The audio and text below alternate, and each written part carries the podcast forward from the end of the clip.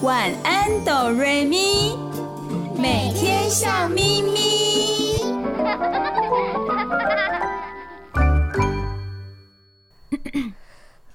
准备好了吗？我们要开始喽！预备备，开始。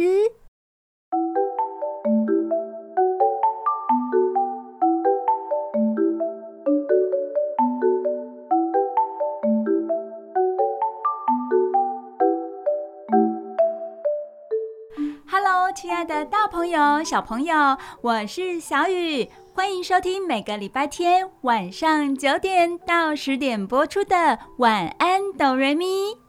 大家好，我是等一下要去吃雪花冰的小雪。大家好，我是现在光溜溜的小光。小雪等一下要去吃雪花冰哦，因为天气很热。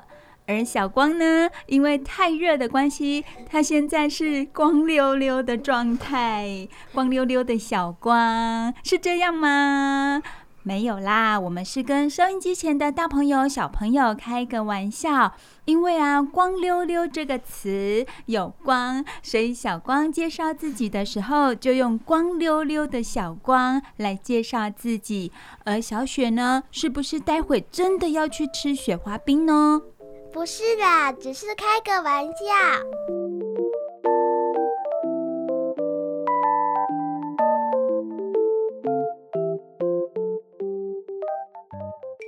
亲爱的大朋友、小朋友，你现在收听的节目是每个礼拜天晚上九点到十点播出的《晚安，哆瑞咪》，而这里是哪里呀？这里是 FM 九九点五 New Radio 云端新广播电台。是的，这里是 FM 九九点五 New Radio 云端新广播电台。每个礼拜天呢，其实我们电台也有很多精彩的节目。除了晚安哆瑞咪是亲子节目之外，另外我们也很推荐大家一起来收听礼拜天中午十二点到一点的亲子加油站，以及。傍晚五点到六点的小树甜甜圈，这两个节目也是亲子节目，很适合大朋友小朋友一起收听，有关一些亲子教养的问题哦。在这两个节目当中，都可以得到一些处理问题的方法。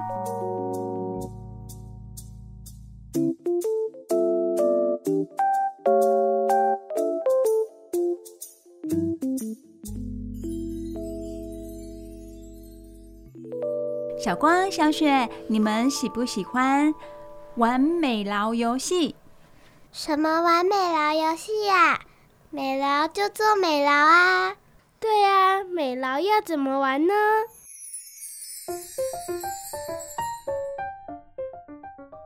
会想到这个主题，是因为小雨有看到小光、小雪最近在玩桌游之后。有特地另外设计新的桌游游戏，对不对？对呀，而且我看你们画了很多卡片哦。每一张卡片都有它的功能，每一个角色都有它擅长的地方。哦，你是说每一个角色你都有分配好他们会的东西、会的事情，还有他们的能力有多少？是不是有几颗星？是这样吗？对啊，都是这方面的。哦，那需要动脑哦，还需要想到他们之间的关联性，这个不简单耶。没错，要花蛮多时间的，要想好游戏规则，要不然有的角色能力太强的话。很快就赢了。如果有人拿到比较弱的角色，就觉得不好玩了，是吗？对啊，就是这个意思。很棒哦，小光很有游戏设计的头脑。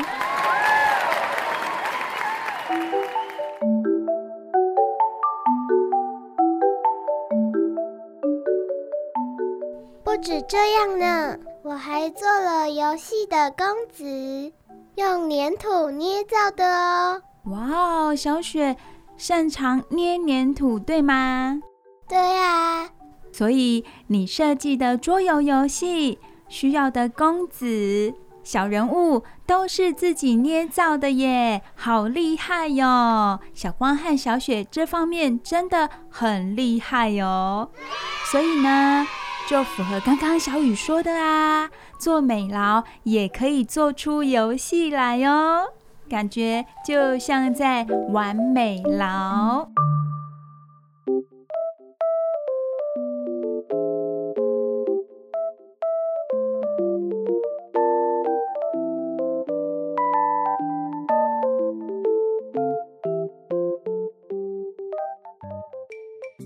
亲爱的大朋友、小朋友，暑假期间我们长时间待在家里，每天妈妈一睁开眼醒来，看着眼前的孩子，有时候会感到不知所措啊。今天漫长的一天，要带小孩子做哪些活动呢？小雨、小光和小雪今天就要跟大朋友、小朋友来分享一些精细动作的美劳游戏哦，需要动到小朋友的小手手。哇，听起来好酷哦！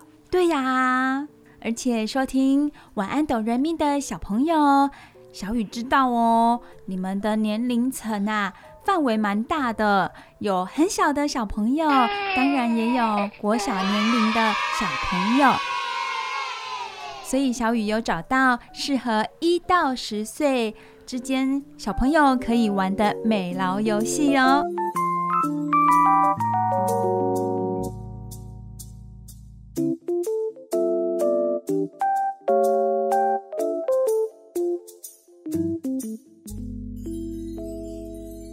我们先从小小的小朋友开始，好不好？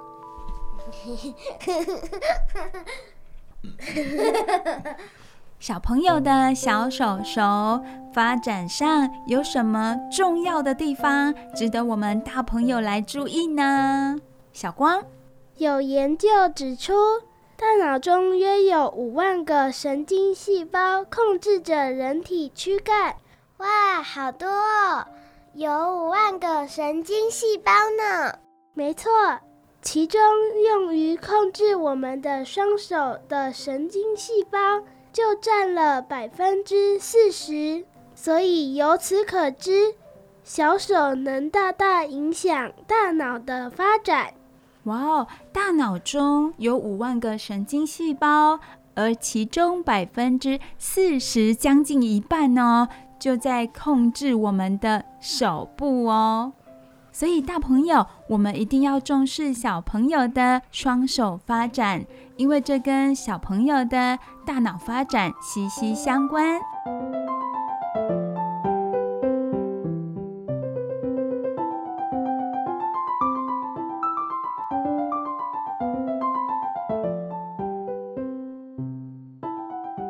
精细动作。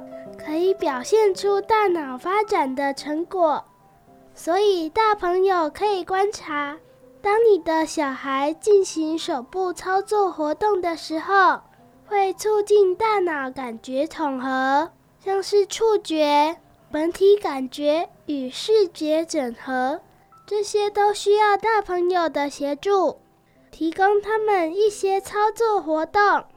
嗯，这个很重要哦。我们都以为小孩子长大，这些精细动作就会跟着发展。其实我们大朋友也可以提供一些操作活动来帮助他们哦。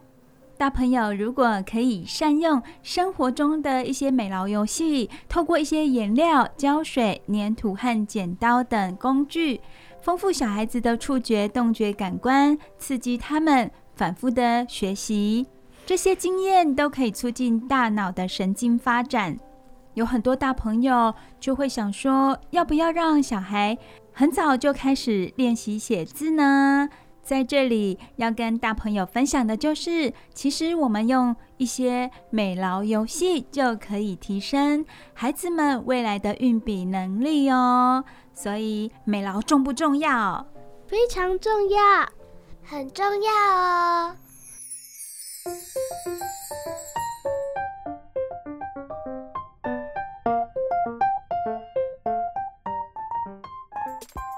说完了美劳对小朋友的重要性之后我们现在赶快来介绍有哪些美劳游戏适合小朋友。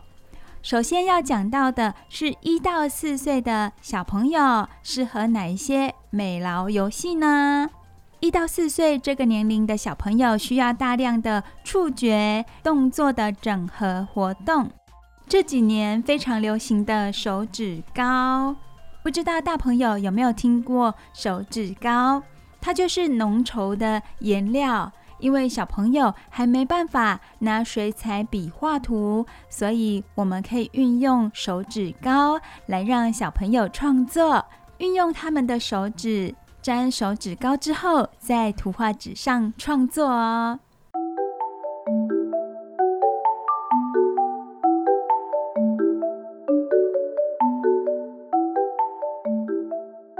很多大朋友都会担心我们小朋友弄手指膏弄得全身都是。其实只要给我们一个范围，让我们穿上深色的衣服，绝对不会让爸爸妈妈伤脑筋的哦。我们会玩得很开心。这个手指膏可以上网选购，有许多文具用品也有贩售。有的大朋友还是会担心手指膏的成分好不好，有没有毒。如果不想购买市售的手指膏，我们可以自己做哦。亲爱的大朋友，可以上网搜寻一下，就可以知道手指膏要如何制作了。小朋友在手指上沾了手指膏之后，就可以在图画纸上创作，很有趣，也很有成就感。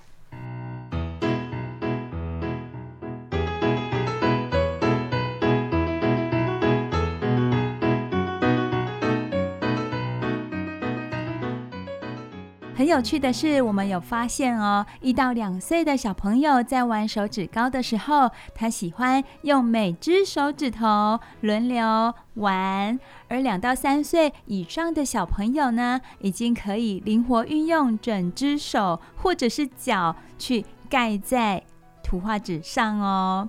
这让我想到，印章画也是吗？对，印章画就很像手指高创作哦。小朋友可以用手指去沾取印泥上的颜色，然后盖到图画纸上，变成印章画、手印画，也很不错哦。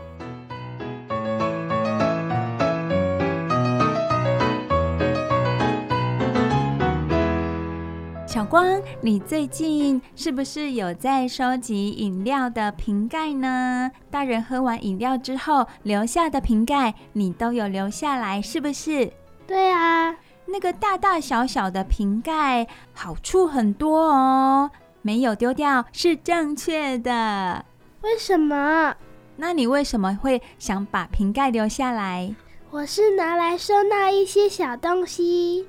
没错吧？你看瓶盖有很多用处呢。小光是拿瓶盖来收集东西，小雨要跟大家说的是，大大小小的饮料瓶盖可以拿来玩美劳游戏哦。所以小光你也可以听听看。诶，不过你已经十岁，已经是国小四年级了。小雨要说的是，两岁的小孩可以玩的美劳游戏。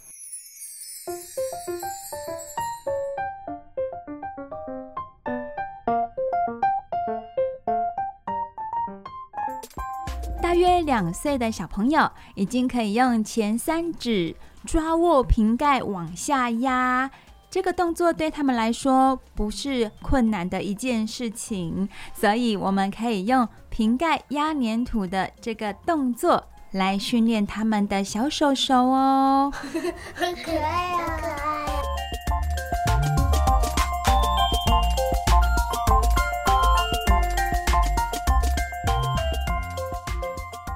除了圆形的瓶盖之外，我们也可以到文具店买一些圆形的标签贴纸。大朋友先在图画纸上画一些线条。可以是直线，也可以是曲线。然后呢，让小朋友在线上贴上圆点标签贴纸。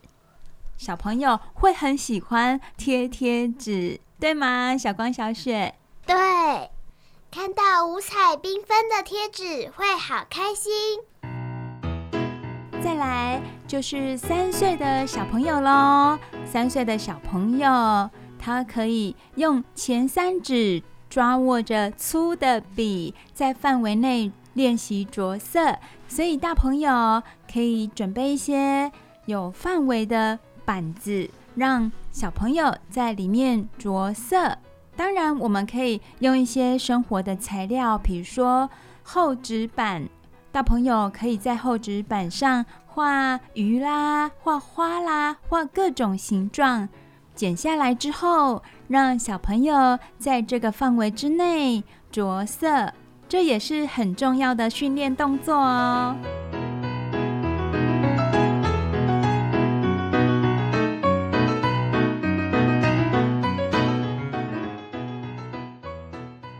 我们刚刚说到的是一到四岁小朋友可以玩的美劳游戏，接下来要说五到十岁也非常适合小光和小雪来做的一些美劳游戏哦。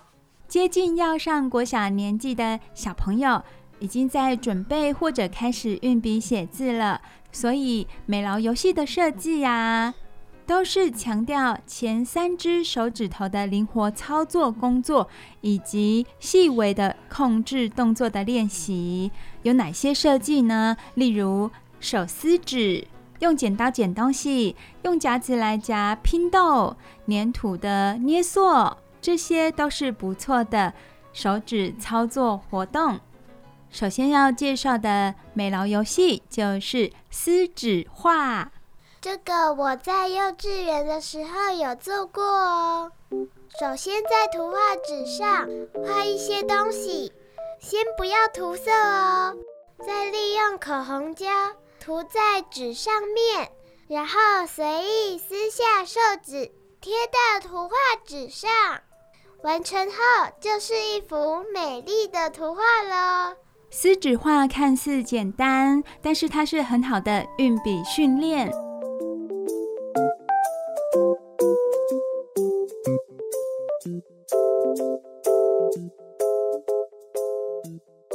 在撕纸画之后，大约四岁的小朋友就可以训练剪刀操作喽。可以让小朋友剪下色纸，然后贴到图画纸上，就有点像撕纸画。不过这个时期是让小朋友运用剪刀。小朋友将剪下来的色纸贴到图画纸上。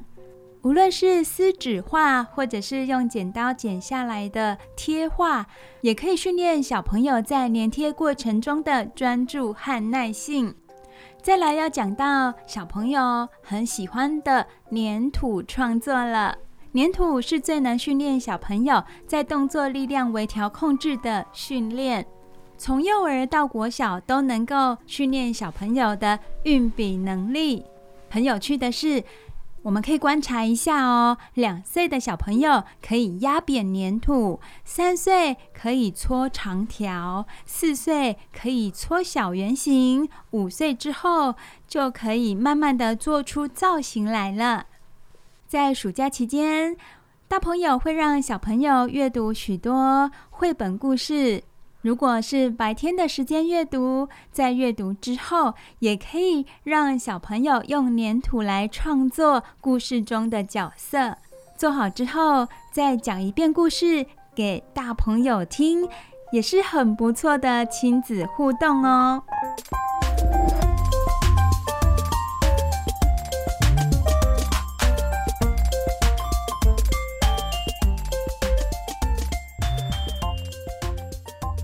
最后要讲的就是拼豆串珠，这个就需要特地到文具店买一些材料，让小朋友创作拼豆水串珠画。这需要非常高度的耐心和专注力，比较适合大班到国小年纪的小朋友。完成作品需要花费比较多的时间，不过作品做出来之后非常的精致，可以当做礼物送给爸爸妈妈或者是好朋友。小朋友通常都会非常认真的去完成，因为是要送给其他人，所以他们希望把作品做到最好。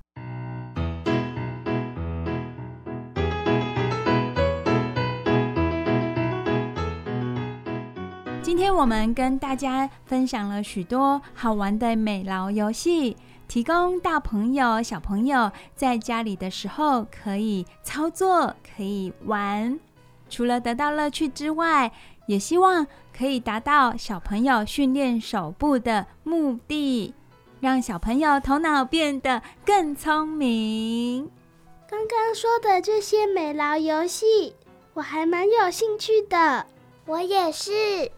改天我们可以一起玩。好啊，好啊，我迫不及待了。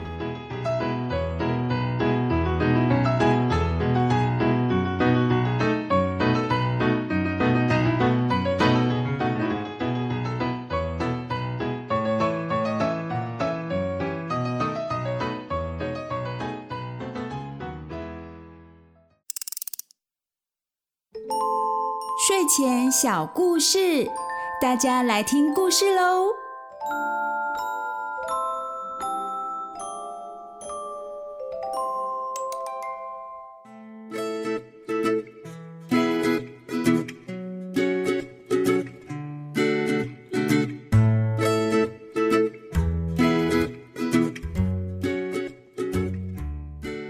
嗨，亲爱的大朋友、小朋友，我是小雨。欢迎收听晚安，哆瑞咪，这里是 FM 九九点五。小雨今天要为大朋友、小朋友带来什么好听的故事呢？这个故事的名字叫做《一个躲起来的好地方》。首先，我们看到书本的封面，书本的封面有一棵大树，有一个小女孩，她躲在大树的后面。她不断地往外头观看，好像在躲避什么一样。树的另外一边有一个男孩，他抱着一个罐子，似乎在寻找什么。也许他在寻找这个躲起来的小女孩，感觉上也好像他们在玩躲猫猫的游戏。亲爱的大朋友、小朋友，小雨现在就为你们说这个故事喽。一个躲起来的好地方。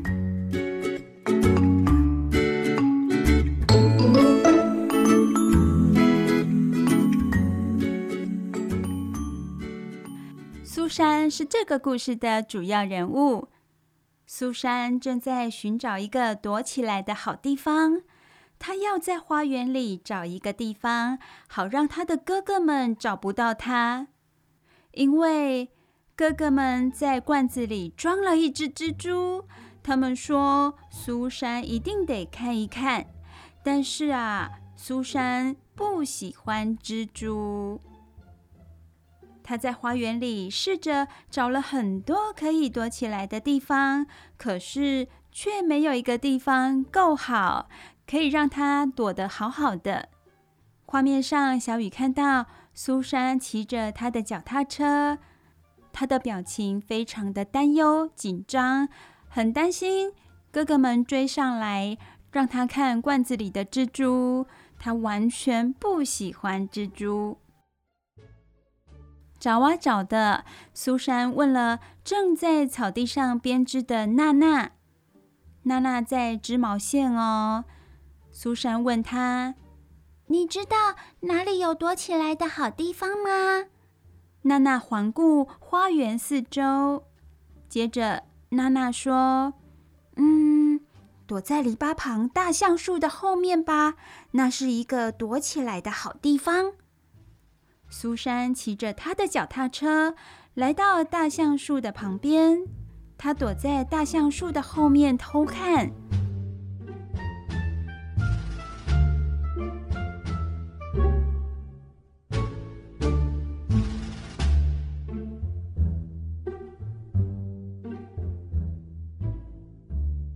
可可是刚好隔壁的太太从篱笆那边往这里看。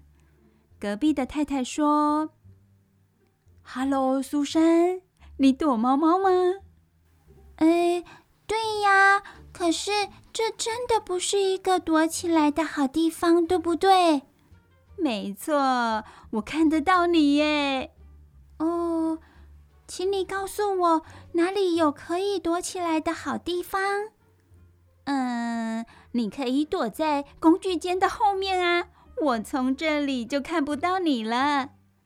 哦，谢谢你哦。苏珊说完，立刻骑着脚踏车穿过花园，来到工具间。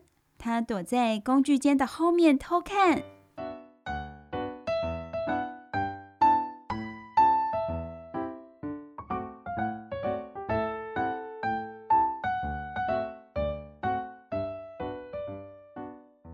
突然有人叫他：“Hello，苏珊。”苏珊一转身，原来是每个星期都会来割草的葛瑞先生。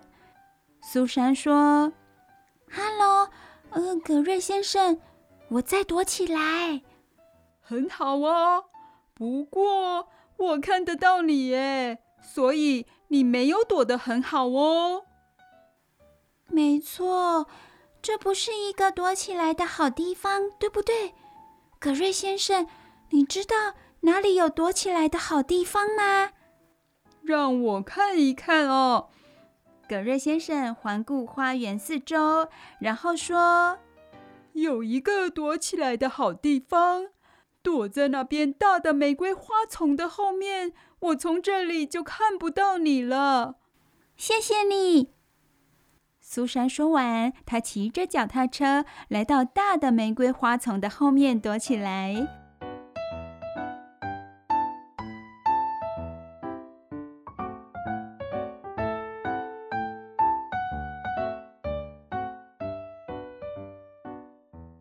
她一直躲在那里，直到邮差先生从花园的大门走进来。邮差先生说：“早安，苏珊。”你想不想把信带回家啊？嘘，我不想哎，我再躲起来。哦，可是那不是最适合躲起来的地方哎。我从大门走进来的时候就能看到你了。啊、哦，没错，这不是一个躲起来的好地方，对不对？你可以告诉我一个躲起来的好地方吗？也许我可以哟！啊，我想到了，有一个躲起来的好地方。邮差指着罗文的狗屋。没有人会想到要去狗屋看一看有没有小女孩在那里。哦，谢谢你，这真是一个躲起来的好地方。苏珊骑着她的脚踏车，再次穿过花园，来到罗文的狗屋。接着，他爬进狗屋，往外瞧。这是一个适合躲一会儿的好地方。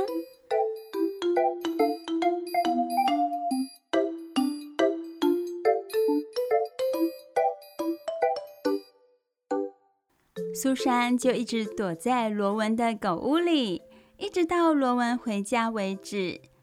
大朋友、小朋友，罗文是一只小狗的名字。罗文回来了，他看着他的狗屋，苏珊也盯着他瞧。两个四眼相对的模样真是可爱。苏珊说：“嗯，我猜想你想要进来。嗯，好吧，反正这真的不是一个躲起来的好地方。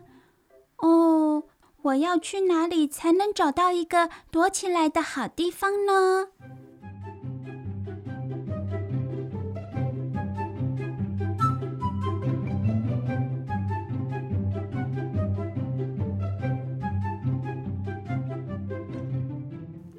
苏珊走出罗文的狗屋，然后骑着他的脚踏车来来回回的绕着花园很多次。最后，他停在一棵老杨柳树的低垂树荫下。当他非常非常安静地坐在那里，想着他可以躲在那里的时候，树枝的影子刚好就落在他的四周。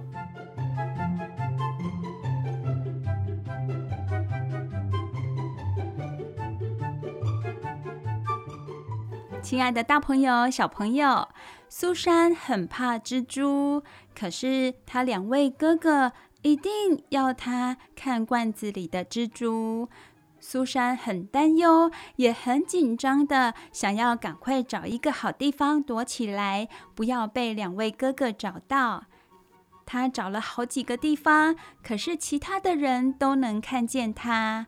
最后，他来到一棵老杨柳树低垂的树荫下，这会是一个好地方吗？当苏珊坐在老杨柳树下的时候，那么苏珊的两位哥哥呢？他们追着苏珊到哪里了呢？当苏珊坐在老杨柳树下的时候，他的哥哥们手里捧着装有蜘蛛的玻璃罐，正从他的身旁跑过去哦。他们问着对方：“他去哪里了？你有看到他吗？”我们一定要给他看这只蜘蛛，它到底在哪里呀？哦哦，苏珊的哥哥们就在苏珊的附近哎，他们会不会找到苏珊呢？而苏珊能够躲过他的哥哥们吗？亲爱的大朋友、小朋友，待会小雨会继续为你们说接下来的故事。现在先让我们休息一下，听好听的歌曲。这里是 FM 九九点五 New Radio 云端新广播电台，我是小雨，我们听歌休息一下。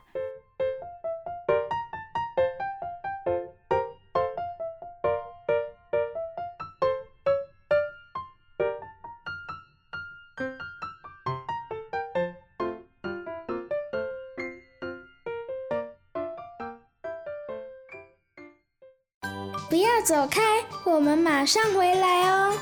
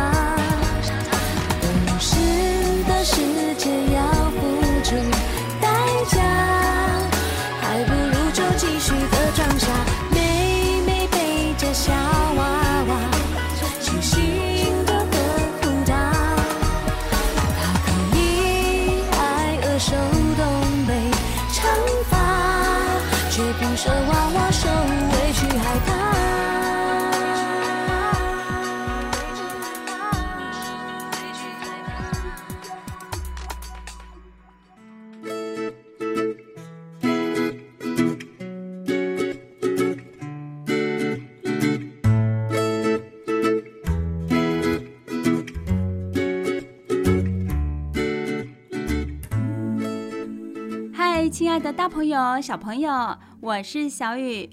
今天的睡前故事单元，小雨为大家带来一个绘本故事，叫做《一个躲起来的好地方》。故事里的小女孩名叫苏珊，她为了躲避两位哥哥，所以她在花园里寻找一个躲起来的好地方。她的两位哥哥捧着一个玻璃罐。里面装着一只蜘蛛，那正是苏珊害怕的小动物。难怪苏珊要赶快找一个地方躲起来。苏珊找了好几个地方哦，有大橡树旁、工具间的后面、玫瑰花丛、罗纹的狗屋。在这些地方躲藏的时候，其他的人都可以看见苏珊。所以苏珊最后又走了出来，再另外找一个好地方。走啊走的，她来到一棵老杨柳树，她走了进去。她非常非常安静地坐在那里。这个时候，她的两位哥哥从旁边经过。哥哥们会发现苏珊躲在那里吗？害怕蜘蛛的苏珊该怎么办呢？亲爱的大朋友、小朋友，小雨现在就为你们说接下来的故事喽。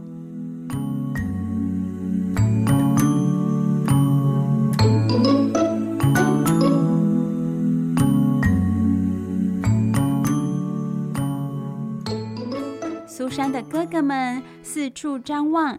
但是他们就是没看到被老杨柳树低垂树枝的影子遮住的苏珊，然后他们就跑走了。所以苏珊现在是安全的。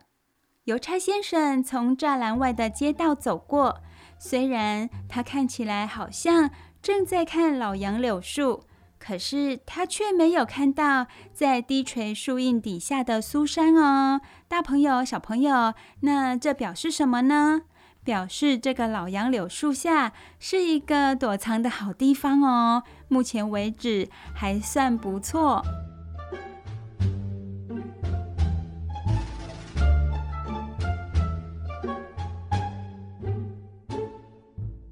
葛瑞先生推着割草机，从他的旁边来来回回的经过，他也没有看到苏珊。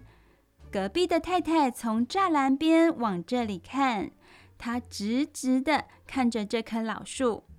不过，她却没有看到正安静地坐在树荫底下的苏珊。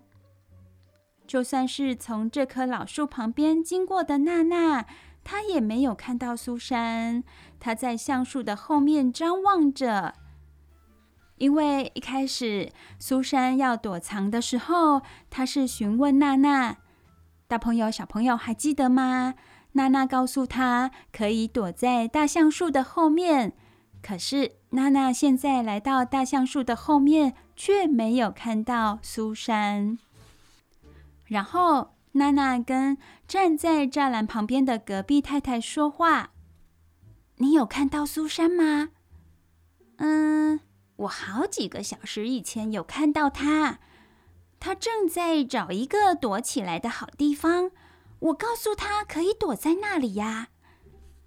于是呢，这位隔壁的太太带着娜娜穿过花园，来到工具间。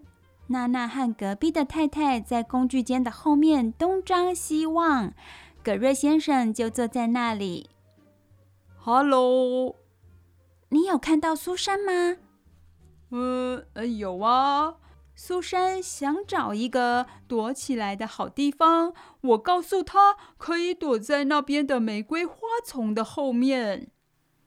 葛瑞先生、隔壁的太太和娜娜看了看玫瑰花丛的后面，当然喽，苏珊已经不在那里了。这个时候，邮差先生又再一次带着包裹从大门走进来。邮差先生，你有看到苏珊吗？哦，有啊。呃，他想要躲起来，我告诉他狗屋可能是一个很不错的地方。于是呢，邮差先生、葛瑞先生、隔壁的太太和娜娜朝着狗屋走过去。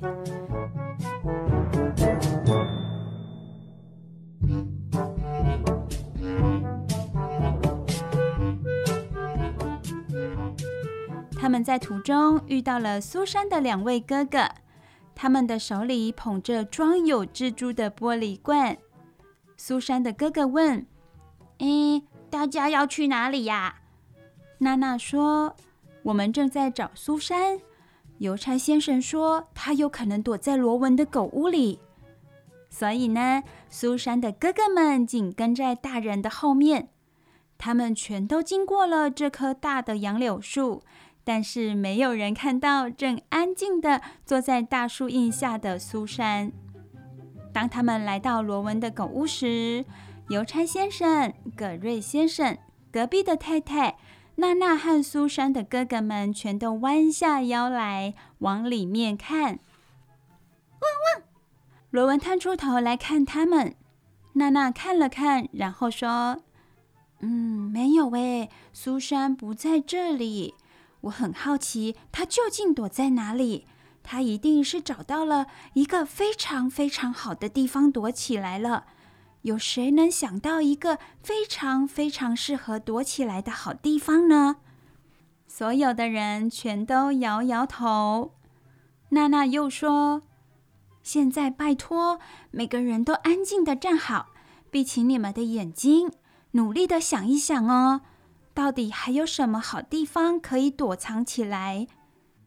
他们全都安静的站在老杨柳树的旁边，紧紧闭上他们的眼睛，试着想出一个非常适合躲起来的好地方。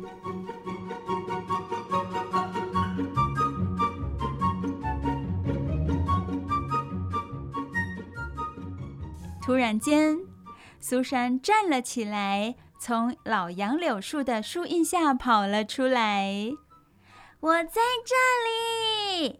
他们全都张开了眼睛，他们觉得非常的不可思议。尤其娜娜说：“哦，苏珊，你一直躲在那里呀？”苏珊只是摇摇头，微笑着，她没有告诉任何人她躲起来的好地方。大朋友、小朋友，苏珊并没有跟娜娜表示，她的确是躲在老杨柳树下。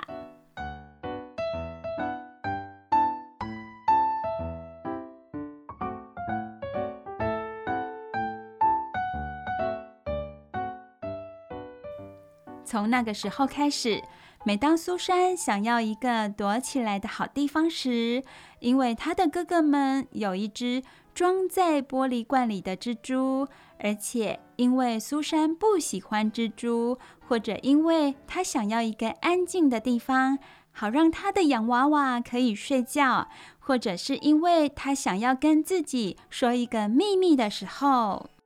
苏珊就会坐在这棵老杨柳树下，她会非常安静地坐在那里，享受着环绕在她四周低垂树荫所带来的凉爽舒适，而且没有人会看到她在那里，而且没有人会往里面偷看，而且。没有任何其他的人会找到苏珊躲起来的好地方。亲爱的大朋友、小朋友，一个躲起来的好地方，这个故事小雨已经为你们说完喽。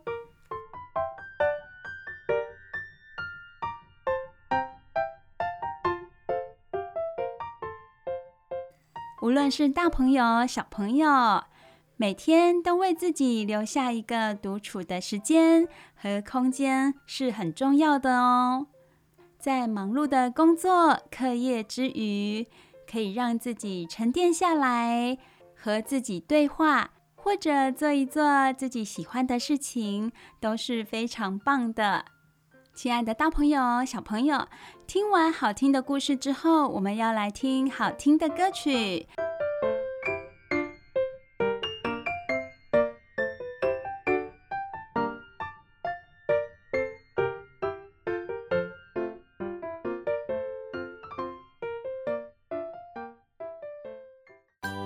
走开，我们马上回来哦。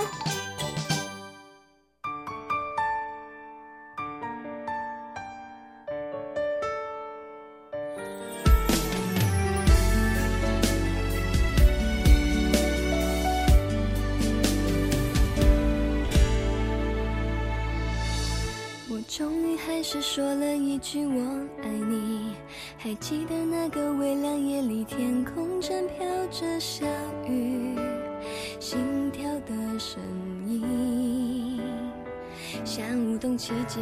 你看着我说，千万不要爱上你，因为你只会让我伤心。别傻了，快点喊停。你那么冷静，忽远又忽近。我知道我对你来说也许太年轻，我想我猜我问我终于了解，原来为爱流的眼泪也是种甜蜜滋味。只想爱你，当我和你走在一起就已经决定，不看不听不问也不会放弃。是你让我了解自己可以为爱那么坚定，只想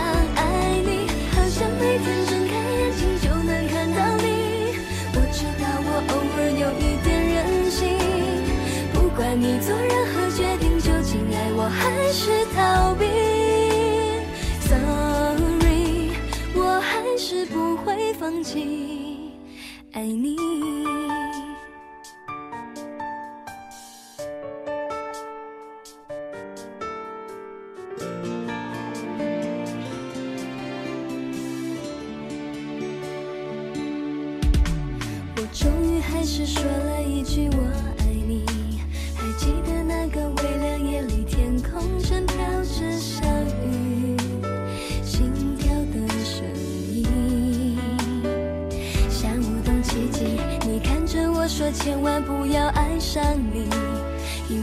只会让我伤心。别傻了，快点喊停。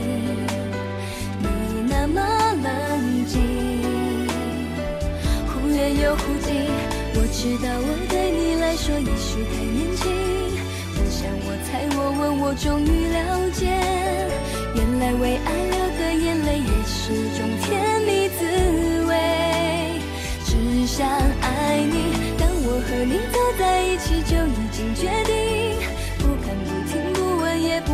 放弃是你让我了解自己可以为爱那么坚定只想爱你好想每天睁开眼睛就能看到你。我知道我偶尔有一点任性不管你做任何决定究竟爱我还是逃避。Sorry 我还是不会放弃。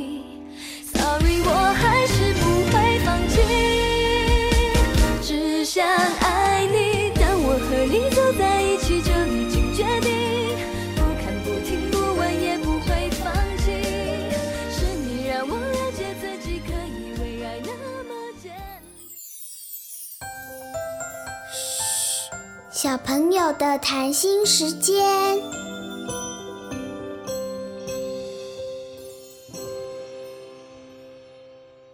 小光，小光我告诉你哦，我最近做了自己的秘密基地哦。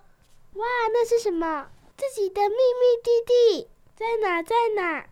我不告诉你，那是我专属的，任何人不能进来。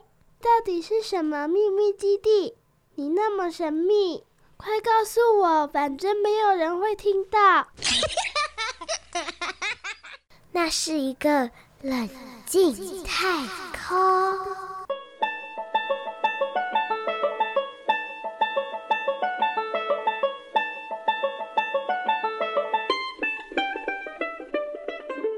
什么冷静太空？感觉很黑暗呢。才不会嘞！我的冷静太空里面有有洋娃娃，还有贴纸收集册，还有图画纸，还有铅笔。橡皮擦、蜡笔，还有彩色笔哦。更重要的是，我还放了一包软糖。什么？还有软糖？对啊，冷静太空不是你想的那样。那是什么？你倒是说说看。我看过一本绘本，叫做《杰瑞的冷静太空》。杰瑞是一个容易发脾气的小朋友。有一天，他又闹脾气了。妈妈建议他为自己做一个冷静太空。杰瑞用一个空纸箱做了一个太空船。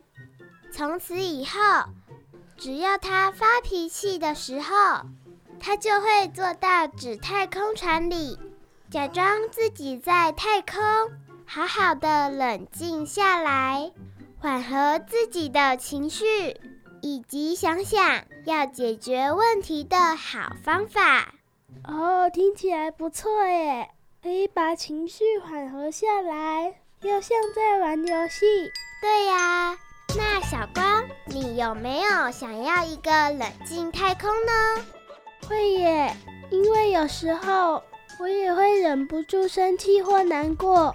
这个冷静太空太棒了，我也来想想可以放什么东西。记得放自己喜欢的物品或爱吃的东西哦。好啊，好啊。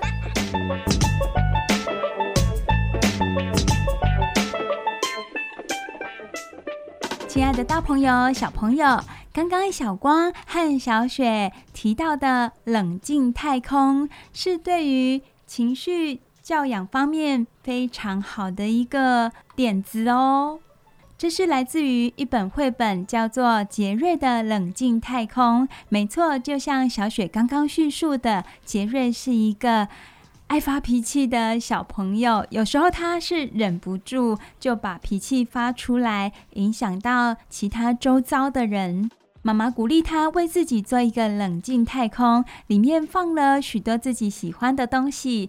在这里，他看到喜欢的东西，就会慢慢的把情绪缓和下来，冷静下来，再好好的想一想，待会走出去之后要怎么样解决问题。最重要的就是这个冷静太空啊，它不是一个处罚区。小雨知道有很多大朋友会让小朋友站到一个处罚区去冷静。不过，这个绘本告诉我们的是，冷静太空绝不是处罚区。而是一个自我疗愈区，让小朋友自己去发掘。诶，刚刚事情发生的过程中有哪些问题？为什么自己会发脾气？接下来要想想办法去解决。这是一个很棒的点子，所以小雨、小光和小雪在节目当中很开心的分享给大朋友和小朋友。